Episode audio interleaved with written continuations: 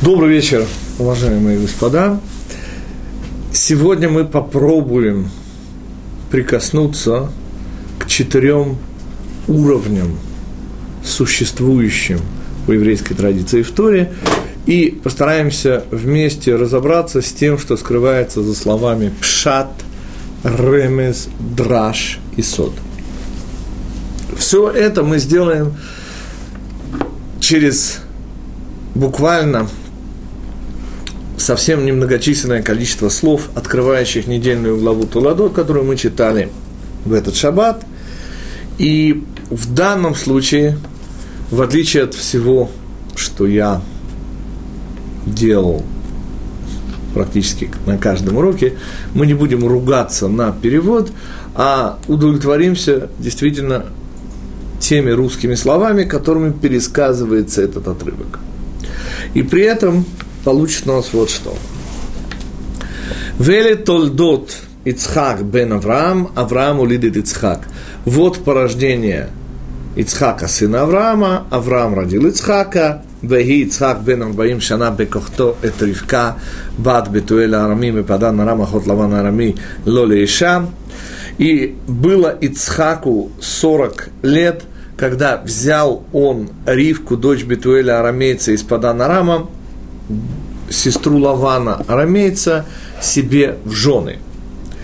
И обратился Ицхак к Всевышнему напротив жены своей, так как ки акараги, так как бесплодна она.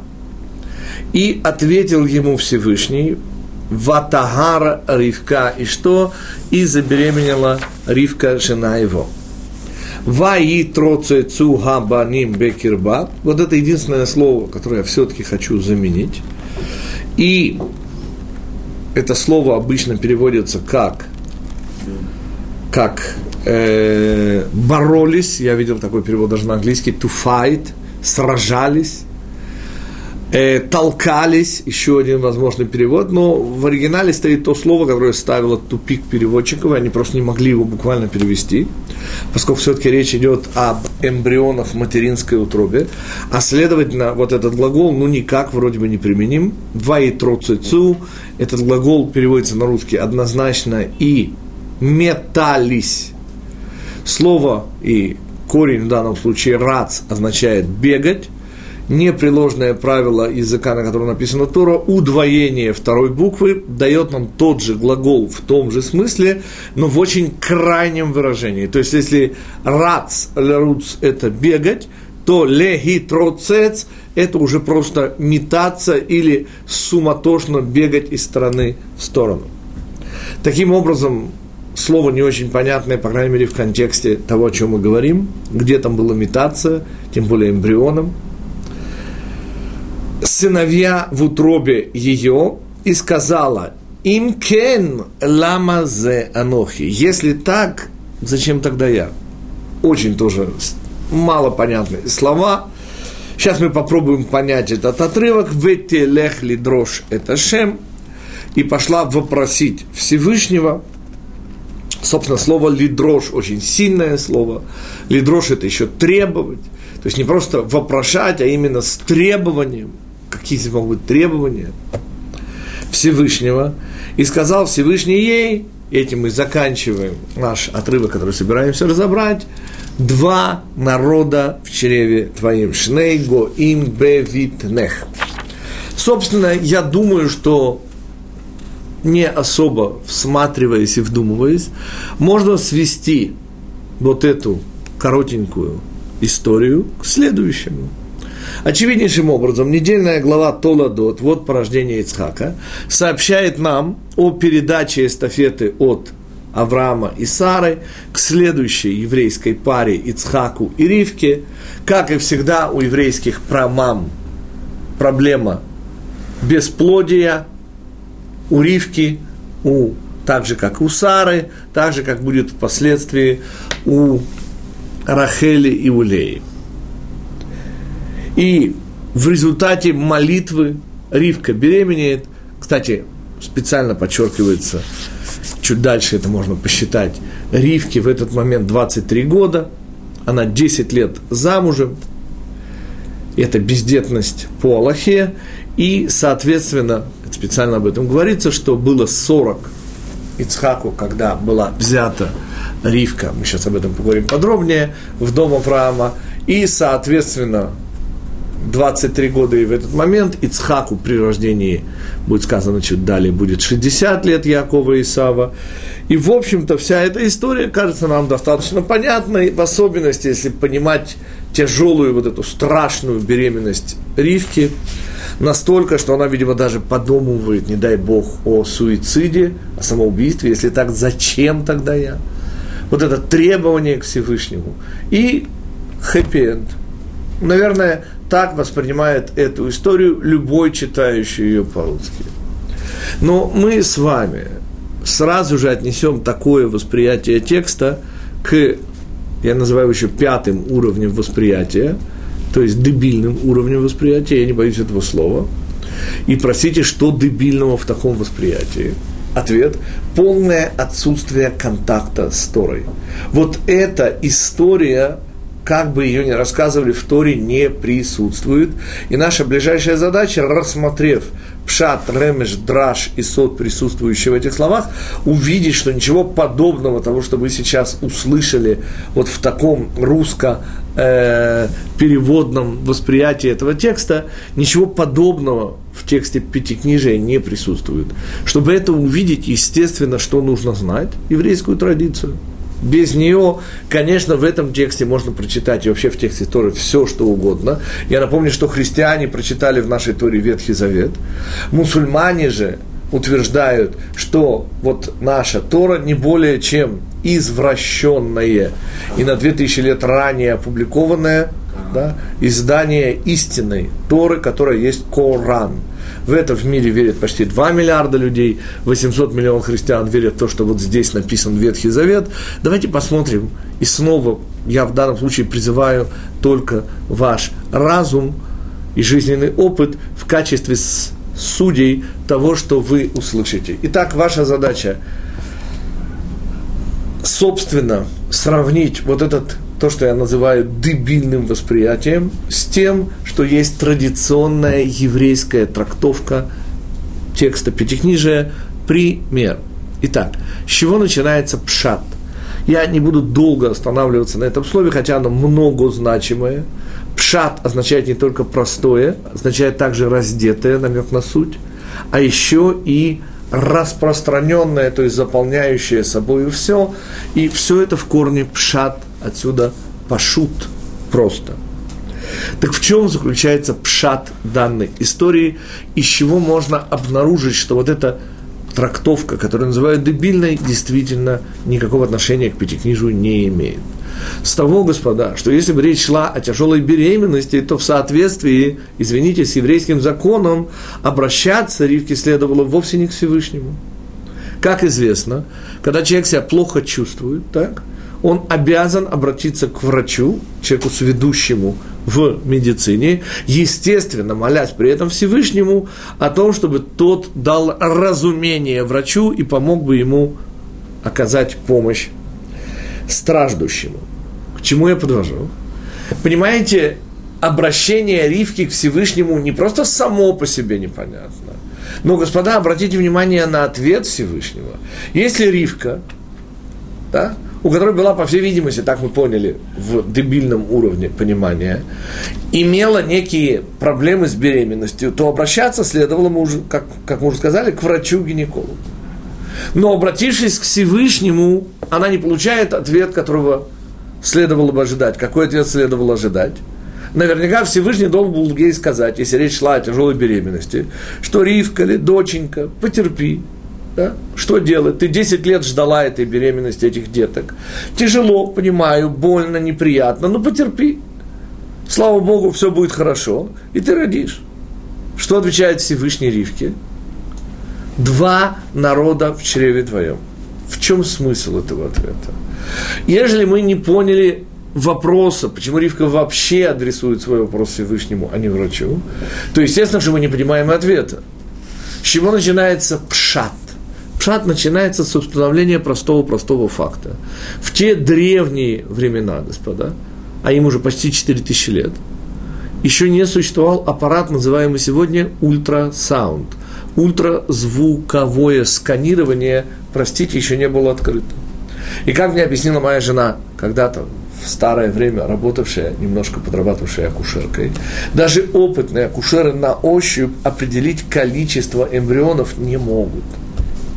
А следующее, и с этого начинается контакт с Торой. Господа, Пятикнижие Моисеева никогда не упоминает событий и лиц, которые не зацепились бы хорошим, плохим за вечность. И мы уже говорили о том, что каждый упомянутый Торой человек – это пророк, даже столь мерзкий, как Бильам и Балак. Да? Все они пророки, и в данном случае мы говорим не о ком-нибудь, а о промаме еврейского народа. И вслед за словами о высоком даре пророчества Сары, давайте вспомним об удивительной биографии незауряднейшего из детей. В данном случае речь идет о нашей промаме Ривке. Дело в том, что Ривка рождается, как известно, в семье Бетуэля. И одна из тех вещей, которые мы должны помнить, господа, Ривка вовсе не слабого уровня пророчицы. И она прекрасно знает, за кого она вышла замуж, за отца еврейского народа. Она прекрасно знает об эстафете и о том, что ей предстоит родить кого? Не ребенка, а еврейский народ. Понимаете, ультрасаунд в этот момент еще не существует. И она, как и подобает пророчице, о чем знает? Что так же, как Сара родила ее мужа Ицхака, следующее звено, и только Ицхак наследовал Аврааму, а никак не Ишмаэль и другие дети Авраама, то также и ей предстоит родить очередного праотца еврейского народа, от которого будет происходить еврейский народ. А дальше слово еврейской традиции. О чем рассказывает Мидраж? О том, что Ривка в самом начале своей беременности почувствовала, что плод, который она носит, которому предстоит стать працем еврейского народа, я снова подчеркиваю, в этот момент нет ультразвукового сканирования, и о том, что Всевышний изменил обычно продолжающийся план творения. То есть вслед за Ицхаком будет не Яаков, а Яаков и Исав – два народа, а не один в ее, об этом Ривка не знает. А народы эти, и вот об этом глагол мечутся. Они не находят себе места. Каждый из них тянется и говорит об этом еврейская традиция. Яков к высшему, Эйсав к земному. Яков к истине, Эйсав к тьме. И вот эта заложенная в, изначально в эмбрионы функция, которая, по сути, разрывает по своей направленности, принадлежит с точки зрения Ривки одному существу, которое снова Ривка не знает о наличии двух существ в ее чреве. Выводы Ривки. Зачем тогда я? Если я рожаю ребенка, который функционально обречен, который разрываем противоречиями и тягой к верхнему и нижнему, который поляризован от материнского чрева, ему никогда не стать працем еврейского народа. И тогда в чем смысл Ривки? Только, господа, о чем надо вспомнить? О том, что Ривка идет вопрошать Всевышнего, и даже мы сказали не просто вопрошать, а лидрош, требовать. Ведь Ривка пророчится. Ривка знает, что ее задача и ее функция в этом мире, и в этом смысле она продолжает вместе с Ицхаком Авраама и Сару, родить очередное звено в, в еврейском народе. Очередной праотец должен родиться. Но тот, кого должны они произвести на свет с Ицхаком, ни в коей мере не отвечает тем задачам, которые ему предстоит решить. Коль скоро он разрываем между добром и злом, он не выполнит свою функцию, он не сможет быть працем еврейского народа. И это уже вопрос не к врачу. И потому она требует у Всевышнего, она требует в каком смысле, зачем тогда я? В чем тогда моя функция? Если я, Ривка, да, достигшая, мы сейчас увидим, уровня Ицхака, не продолжаю Авраама и Сару, то зачем тогда я? И на этот горчайший из вопросов звучит удивительный ответ Всевышнего. Два народа. Это не один ребенок, Ривка объясняет нашей прамаме Всевышней. Это изменение того, что было у Авраама и у Сары. Вы, Ицхак и Ривка, рожаете два направления, два народа. И Исава, и Якова, и праца еврейского народа, и его антипода. До сих пшат, который естественным образом переворачивает эту историю, слащавую, с хэппи-эндом, о неопытной девушке, которая испугалась первой тягот беременности и, испугавшись, побежала. Господа, ничего этого не было. И снова подчеркиваем, Тора начинается только там, где мы видим в любом персонаже вечные идеи. В данном случае, господа, обратите внимание на свои родительские функции. И обратите внимание, а продолжают ли наши дети нас. И тогда вы поймете невероятную трагичность вопроса Ривки, который имеет прямое отношение к каждому из нас – а зачем, господа, мы живем, если дети наши, не дай Бог, не продолжают то, во что мы, во что мы верим? Если наши дети не есть наше продолжение – Эту горечь вы можете ощутить, вспомнив о наших доблестных евреях, коммунистах, которые бросились в революцию, презрев веру своих отцов. Всю эту немыслимую горечь наших прадедушек – чьи дети решили, что никакого Бога нет, и что мир и счастье среди народов можно добиться, реализуя идеи коммунизма, социализма, либерализма и прочих разных измов. Поскольку время нашей беседы ограничено, то я сразу перехожу к следующему уровню контакта с Торой. И вот объяснив на простом уровне, что эта история говорит действительно о совершенно вечной теме отцов и детей, попробуем увидеть намеки, ибо следующий уровень контакта с Торой – это уровень не просто понимания простого текста, но и через намеки увидим чуть более глубокие вещи. Давайте вернемся к началу и увидим странную тавтологию. Вот порождение Ицхака, сына Авраама – Собственно, нам показалось, что это просто да, прослеживается генеалогическое древо, господа, но продолжение Авраам родил Ицхака уже ставит нас в тупик. Ну, допустим, мы не помним из предыдущей пятой главы жизни Сары, извините, чей ребенок Ицхак. Хорошо, Авраам родил Ицхака, но зачем повторять мне это снова? Ведь Ицхак сын Авраама. Понятно, что Авраам отец Ицхака. В математике это называется тавтология, а уж Тора, которая безумно бережливо относится к словам, и вдруг такие повторения – несомненный намек. Намек на что, господа? Давайте почитаем дальше и поймем. Ведь это не единственная тавтология. Посмотрите, что Тора говорит нам о. И было Ицхаку 40 лет, когда взял он в жены кого? И казалось бы, все нормально – раз нам представили Ицхака, сейчас будет представление Ривки. Ривку, дочь Бетуэля, арамейца из Падан Арама. На что я обращаю ваше внимание? Москвича из Москвы. Арамейца из Арама. Но если нам сказали, что он арамеец, зачем нам говорят, что он из Арама? Так вот, господа, здесь снова, без еврейской традиции, совершенно ничего понять нельзя – Дело в том, объясняют мудрецы, что в каждом поколении присутствует верхняя точка мира и клоака, нижняя точка мира. Там, где соединяется все зло мира, все отходы душевно-духовные людей. И в каждом поколении, господа, имеется своя клоака. Ну, как вы наверняка представляете себе, если мы упомянем, например, лондонский да, район, где скопливаются все подонки, в такой район есть в каждом городе.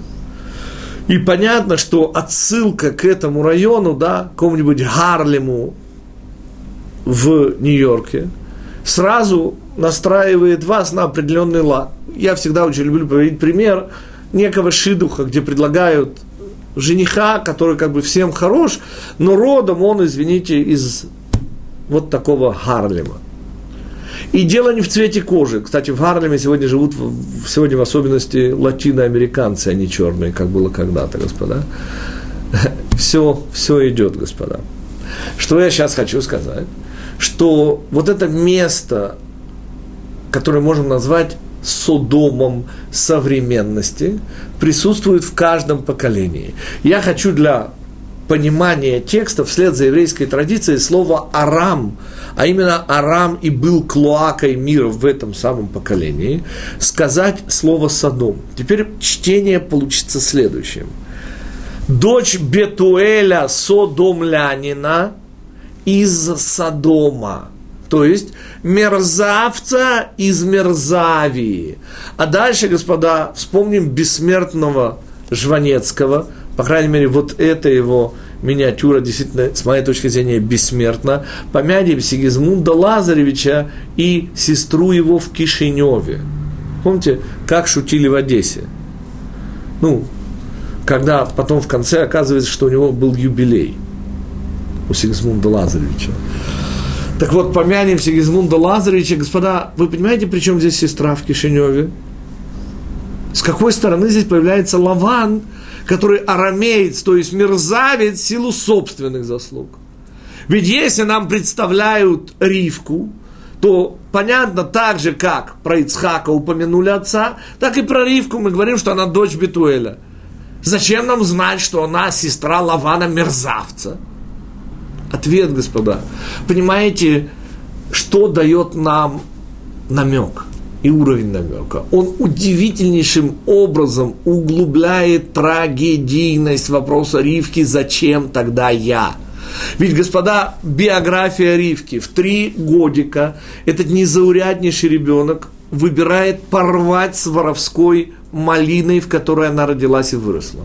Она уходит к князю духа. Напоминаю, господа, князь духа, так называют Авраама, не сказать, пришедшие к иудаизму через его лекции, так его называют Амгаарец, люди земли, то есть самого низкого пошиба. Люди видят и почитают Авраама как князя духа, князя света.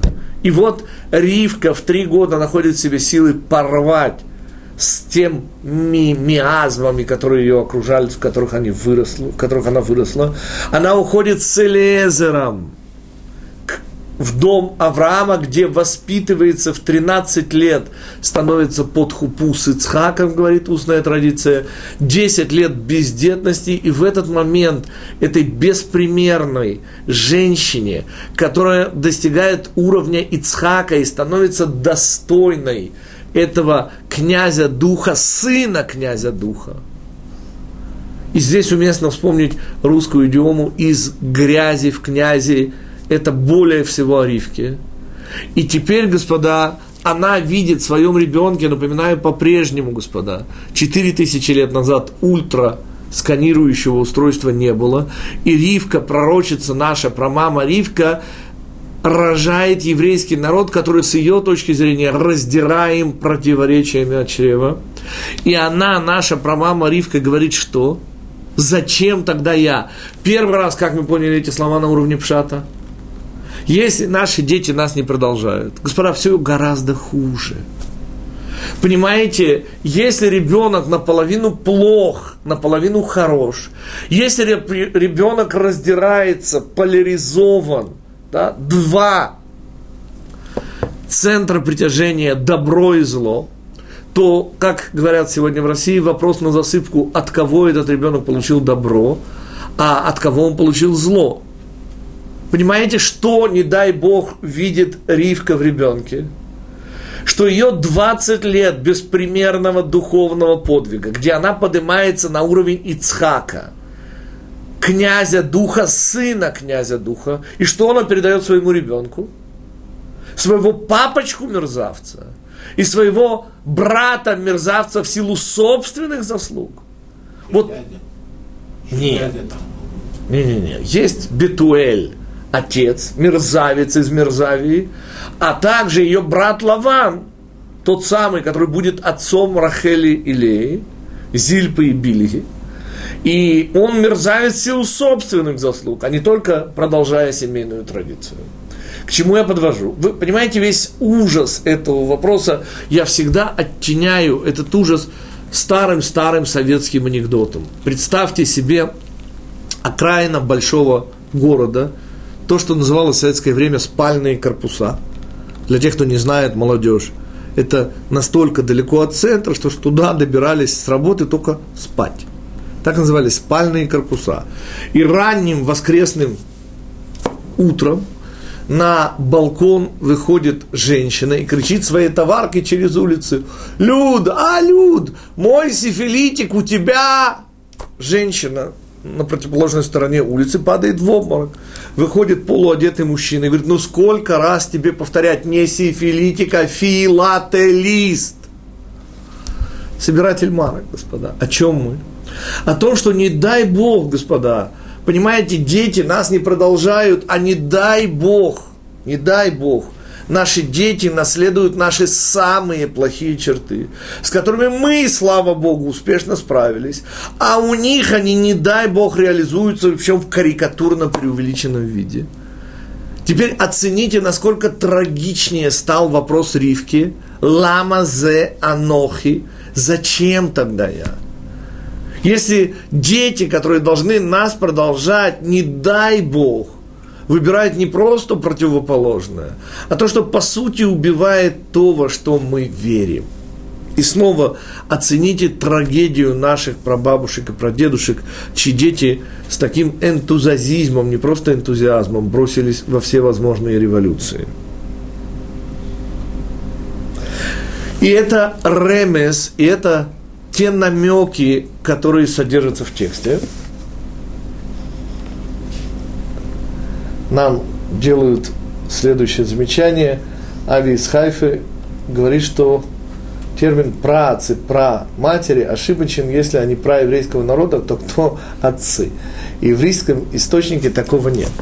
Согласен, действительно можно изменить в этом смысле. Я, кстати, это и делаю, обычно говоря не про отцы и про матери, а говоря про папы и про мамы, подразумевая все-таки дать русскоязычному уху нечто привычное, но при этом изменить смысл в правильную сторону ивритского оригинала, так и будем говорить про мамы и про папы. То есть в русском языке, к сожалению, слово мама и папа имеют в виду именно непосредственных родителей. В иврите слово «отец» имеет еще одно значение. Знаменитое «автипус», прототип. «Ав» – это желание, «ав» – это отец, и «ав» – это еще причина – Таким образом, передать всю эту многогранность через слово папа и мама, отец и мать просто невозможно. Будем использовать термины прапапа и прамама, которые звучат не совсем по-русски, но зато намекают на то, о чем и говорит ивритский оригинал. Мы уже торопимся поскольку уже половина урока позади, перейти к двум верхним уровням контакта с Пятикнижием Моисеевым. Нас ожидает драж и сот в этом отрывке. При этом, на что я снова хочу обратить внимание наших слушателей. Господа, обратите внимание, что история при этом не меняется. Все слова стоят на своем месте. Меняется угол, точка нашего зрения.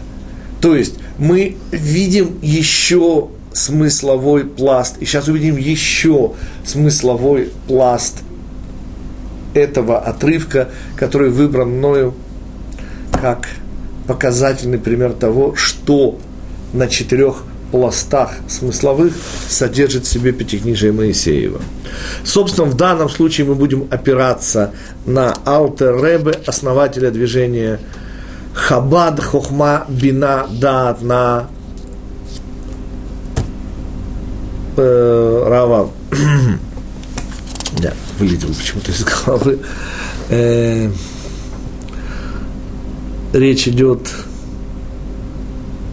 о первом из семи хаббатских Ребе. Вернется, даст Бог ко мне моя память, я вспомню его имя.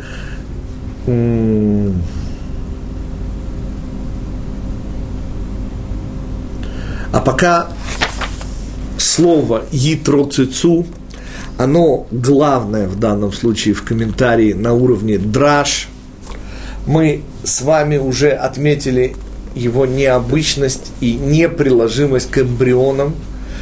Как нельзя лучше это слово «метание» отражают духовное состояние человека. Помните, человек мечется, оказавшись в стесненных обстоятельствах, душа может метаться в теле, будучи полностью скованной он им.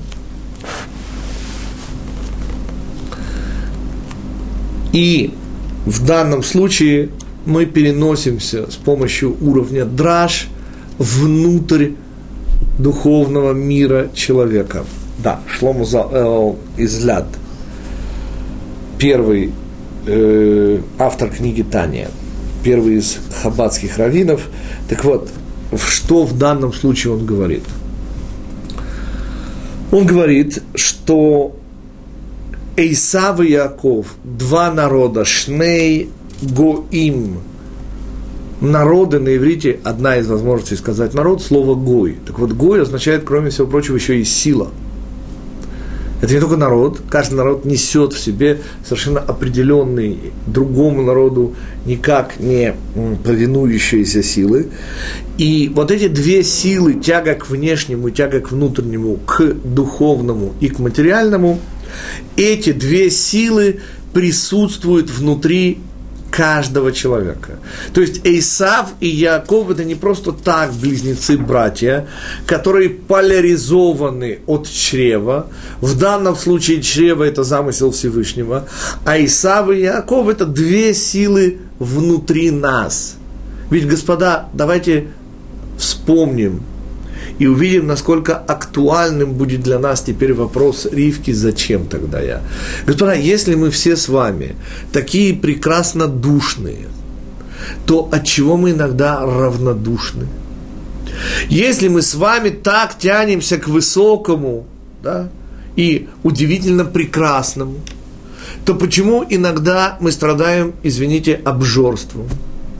И так далее, и так далее, и так далее. Понимаете, господа, ежели мы все из себя такие духовные, то зачем Всевышний нас сделал совершенно тривиальными материальными недостатками?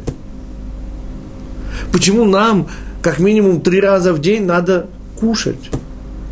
Я уже не вспоминаю про туалет, господа. Зачем?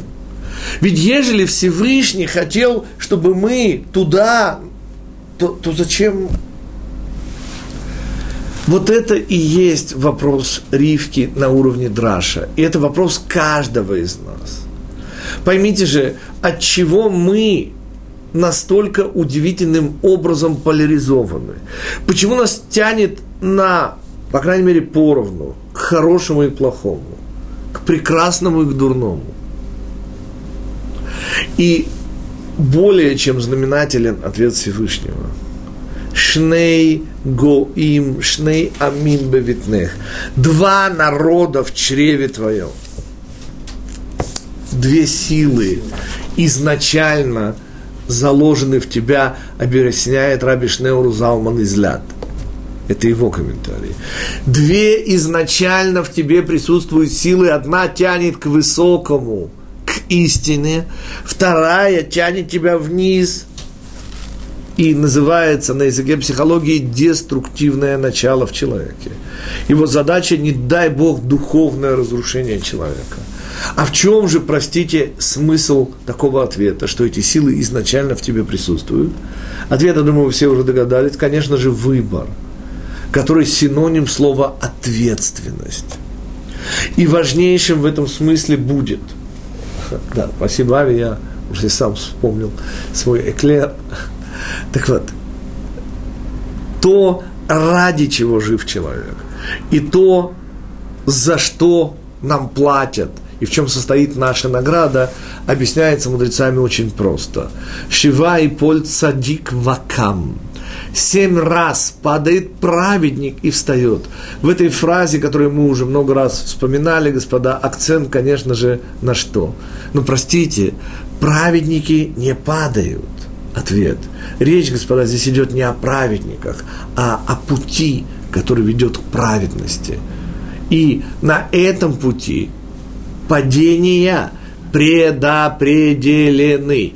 Семь раз падает праведник и встает, означает важнейшую вещь, что платят нам, платят нам за то, что мы не отчаиваемся. Нам платят не за то, что мы не падаем. У нас есть Эйсав, и он тянет вниз и заставляет нас падать. Нас ожидает награда за то, что мы вопреки тому, что знаем, что упадем, все равно встаем. За то, что мы не отчаиваемся. Вот это и есть то, за что мы можем рассчитывать получить награду. Понимаете, встаем вопреки всему. И в этом и есть сила нашего оптимизма, сила нашей веры, те силы, которые дает нам Всевышний – и эта сила называется Яаков внутри нас. Таким образом, уровень драж переводит нас из мира обычного, в кавычках, материального, внутрь нашего духовного устройства. И вот здесь мы обнаруживаем, что мы принципиально отличаемся от ангелов – не случайно мудрецы говорят о том, что человек – это помесь ангела и животного, верхнего и нижнего. И вот это заложенное в саму основу от чрева изначально заложенные в нас две силы и создают выбор, который есть ответственность, который есть возможность награды. Без двойки, господа, не может быть пятерки. Если вам за любой ответ ставят отлично, то, простите, ваши ответы ничего не стоят. Только возможность ошибки делает решение не просто правильным, а нашим. Следующий шаг. Следующий шаг должен отвести нас к тому, перед чем многие трепещут совершенно зря, а именно уровень кабалы, или, как любят говорить ашкенадские евреи, кабола – при этом подразумевая что-то такое вот, вот, вот, вот такое вот неосязаемо, мистическое, скрыто, тайное. Господа, речь идет о верхнем уровне контакта с Торой. И если уровень драж, и потому он настолько необходим, и потому так жалко, что этому уровню очень мало сегодня уделяется внимания, ну, меньше уделяется внимания только Кабале, что еще, конечно же, более заслуживает сожаления. Так вот, Третий уровень уже подготовил нас к тому, что сейчас произойдет при восхождении на уровень сод, на уровень сокрытия тайны внутреннего смысла слов Тора. Уже третий уровень увел нас из обычной череды событий внутрь духовного мира человека. И речь уже шла не просто о близнецах, братьях и даже не о прапапах двух народов – Речь, конечно же, шла о двух силах, как объяснил Раби Шнеур Залман из Ляд.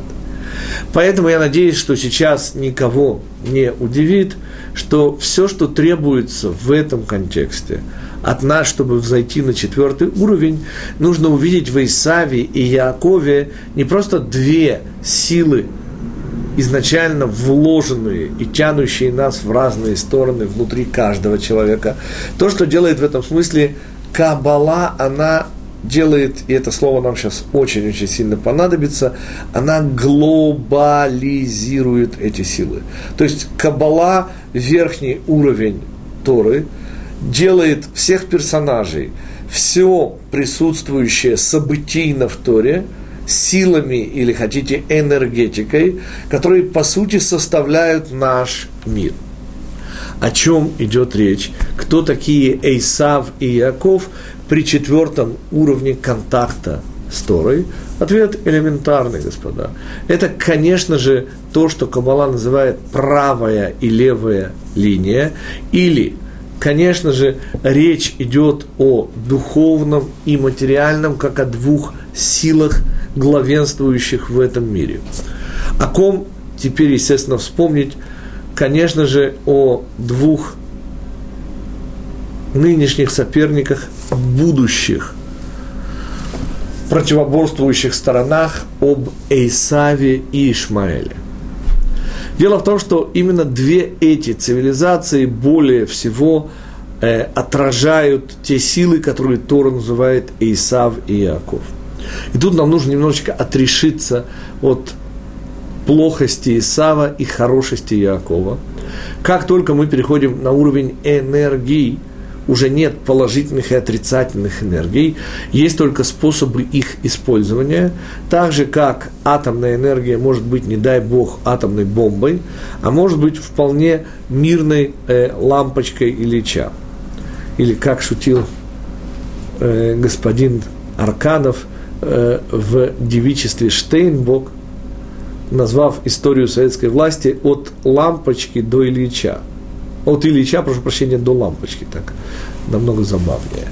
Вот. Таким образом, мирное или, не дай бог, уничтожающее людей использование атомной энергии, это только пример того, что сама по себе энергия не является носителем добра или зла, а лишь человек, выбирающий и направляющий ее, ответственен и, следовательно, может быть награжден или наказан убирание в данном случае Якова связано с чем? Яков и Исав – это тяга к внутреннему, духовному и к внешнему материальному. Исходя из вот этого Кабала, убирая, соответственно, все оценки типа добра и зла, говорит о тяге правая сторона к внутреннему, к духовному в нашем мире. И левая сторона – это тяга к внешнему, к успеху материальному, что соответствует, естественно, Исаву.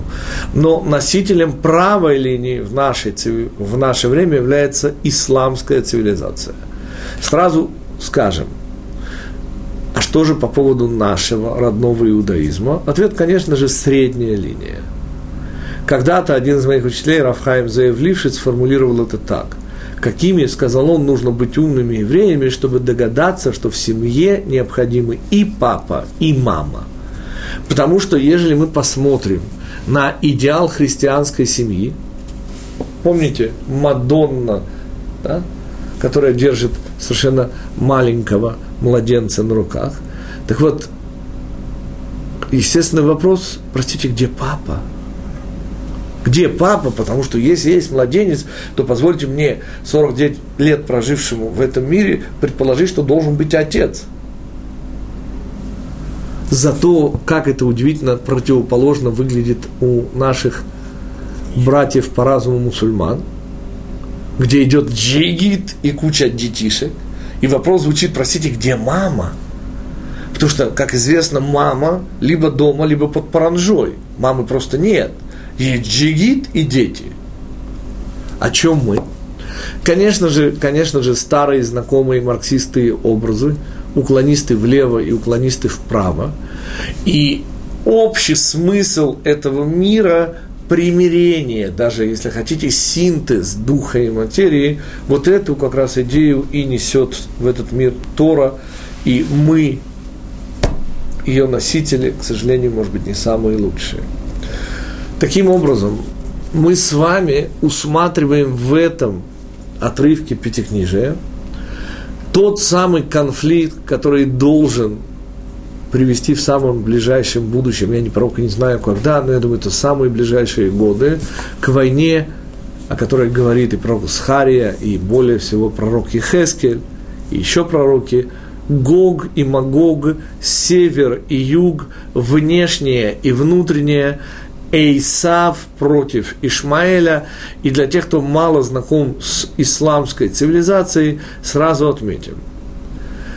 Наличие паранжи на женщине, ее запрятанность внутри дома – это действительно визитная карточка этой цивилизации, где все, все должно быть внутри. Мне когда-то, очень много лет назад, уже, наверное, 25, где-то в начале 80-х, попалась интереснейшая для меня тогда статья.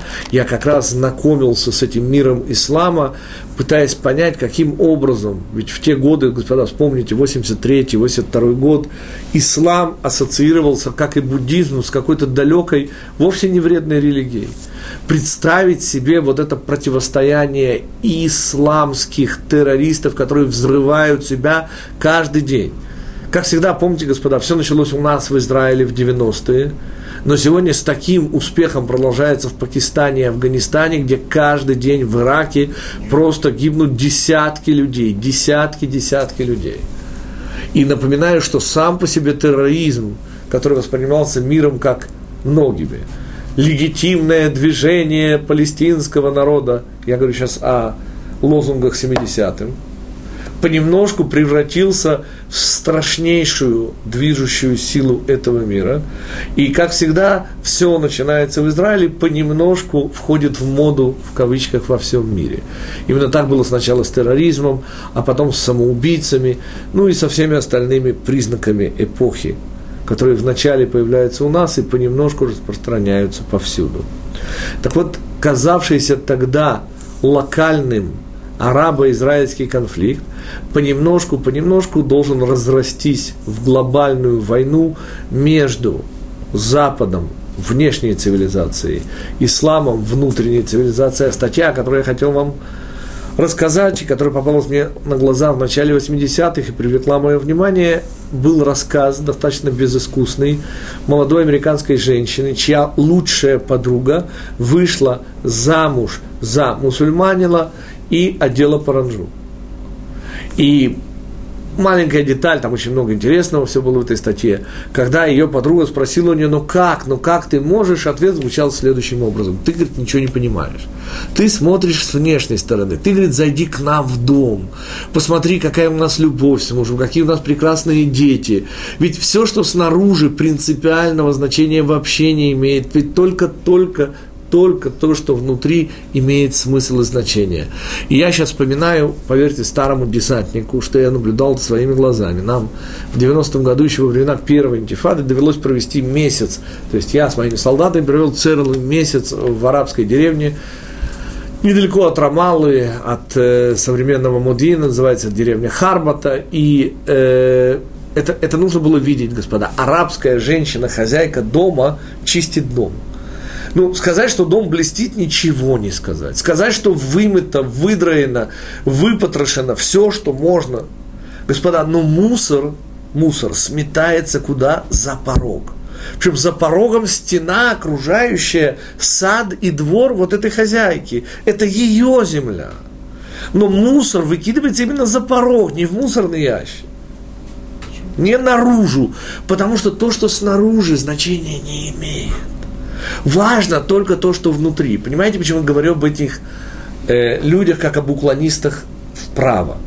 Их называет Кабала правая линия. Они говорят, что существенно только то, что внутри. Или, как говорили в советское время, главное, чтобы человек был хороший. Помните, для того, чтобы эту фразу немножечко расцветить, что придумали наши советские сограждане? Два камня один помоложе, другой постарше. И тот, который помоложе, как и полагается, обращается к тому постарше и спрашивает, и говорит, каких людей больше любит? Говорит, потолще, говорит, или потоньше? Ну, понятно, камни это чтобы падать. И слышит в ответ, а это, говорит, не важно. Главное, человек был хороший. И тогда фраза сразу принимает нужные параметры. К чему мы и о чем мы. Господа, слово глобализация появилось в виде, ну, наверное, самого популярного клише совсем-совсем недавно, 20 лет еще не прошло, господа. Вслед за разрушением Берлинской стены, господа, не забывайте, что произошло.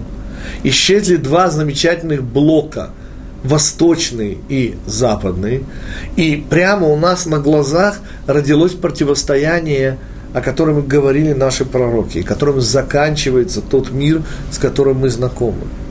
Поймите же, господа, это нужно быть очень умными евреями, чтобы догадаться, что в семье нужны и папа, и мама, и внешняя хранительница очага внутреннего, и внешний добытчик, он же мужское начало.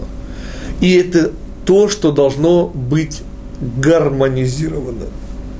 И если вы вспомните ваши семьи, поймете теперь, насколько эта вещь в рамках целого мира не тривиальна. У нас парочка вопросов.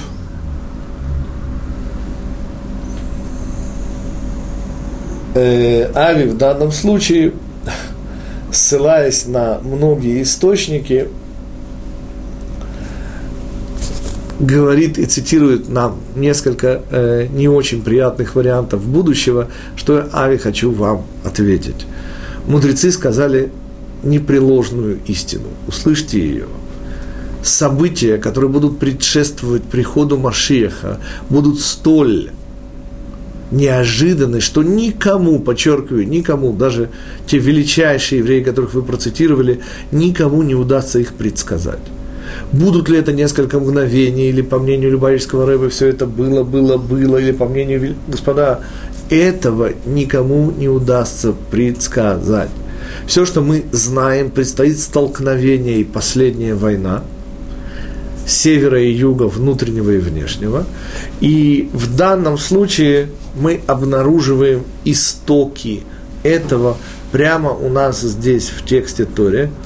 Четвертый уровень восприятия смыслового э, этого отрывка выводит нас на изначальность замысла Всевышнего, где только после вот этой последней войны, где столкнутся борцы за внутреннее и за внешнее, снова, господа, для тех, кто мало знаком с исламом, исламская цивилизация чрезвычайно внутренняя цивилизация, которая принципиально отгораживается от внешнего. Наоборот, сегодняшнее западное слово глобализация, всеобщий интернет, всеобщая система связи да, не позволяет исламу оставаться внутренней цивилизацией, что и должно привести отчасти уже привело к конфронтации.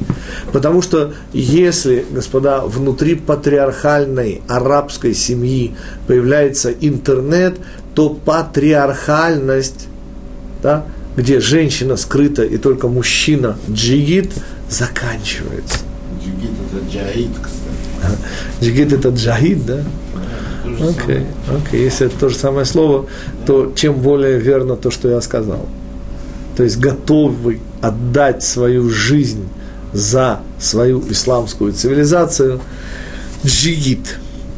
Что в оставшиеся нам минуты я хочу добавить стимул вставать, это я отвечаю на вопрос Ави, существует из очень-очень простой выкладки силлогизма умозаключения. Понимаете, господа, я, живущий в Иерусалиме, который, как известно, будет разрушен. Но, господа, я собираюсь быть именно в той половине жителей Иерусалима, которая будет встречать Машеха, и вас приглашаю делать это вместе со мной и с многими другими евреями. И это и есть мой стимул вставать и не отчаиваться. Потому что, господа, мамами, я цитирую всегда Бориса Васильева, а зори здесь тихие, только те станут, кто войну переживет. И наша с вами в этом смысле все обязательная задача, конечно же, быть среди тех, кто будет встречать нашего царя Машиха. Собственно, то, что мы сегодня с вами сделали, уложившись в 60 минут, это прочитали текст пять раз. Напоминаю, что был еще самый первый, тот самый, который я назвал дебильный способ чтения, в котором мы рассматривали и видели Ицхака и Ривку как обычных людей с обычными житейскими затруднениями. Мы, естественно, на уровне логики, в особенности на уровне Пшата и Ремеза, эти трактовку опрокинули с легкостью. Дело в том, что, как вы помните, оба эти комментарии начинались с того, что в те далекие времена еще не существовало ультразвукового сканирования, и потому Ривка была абсолютно уверена, что она, как и Сара, ее предшественница, рожает еврейский народ, то есть число один, а никак не число два.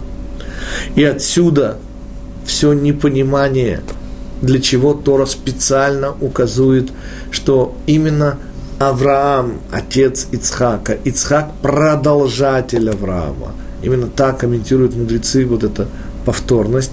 И, конечно же, присутствие слова «арам», которое сегодня у нас пустой звук, в те времена всем было известно, что это и есть самое духовное дно мира. И потому я и перевел слово «арам» как «мерзавие», а слово арамеец как мерзавец. И получилось все, как и написано в тексте. что Ривка и ее вопрос «Зачем тогда я?» не просто актуально, но поднявшись на третий уровень, мы обнаружили, что это, по сути, наш главный внутренний вопрос. Но если мы хорошие, то зачем мы плохие? Но если мы духовные, то зачем наша тяга к материальному? И ответ Всевышнего так изначально устроен человек. Дабы был выбор, а выбор – это ответственность, ибо там, где нет выбора, господа, нет ответственности. Я-то здесь при чем? И, следовательно, раз нет ответственности, то не может быть награды, ну, естественно, наказания. Следовательно, мы с вами вышли к самым истокам мира уже на третьем уровне, перейдя от событийности материального мира к внутреннему устройству человека. И все, что нам потребовалось для того, чтобы выйти на уровень кабалы, это просто, я извиняюсь за это выражение, глобализировать две силы, тягу к внутреннему и к внешнему, до размера всего мира. И тогда мы с помощью вот этой несложной выкладки глобализации обнаружили две цивилизации, которые несутся к своей конфронтации со скоростью экспресса, которые прошли уже последние семафоры. Это значит, что ближайшие годы мы будем свидетелями этого столкновения.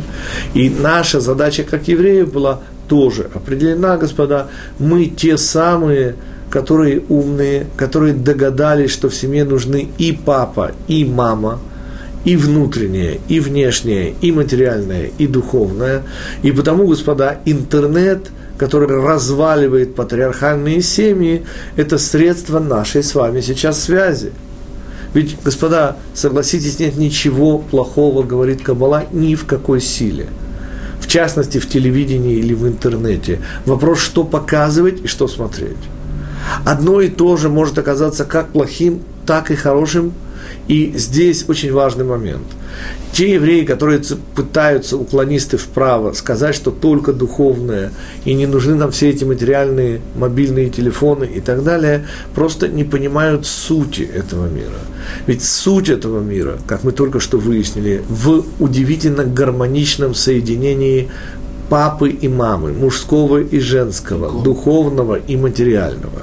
И проблема, господа, не с придуманным, в кавычках, интернетом – Проблема снова с его использованием.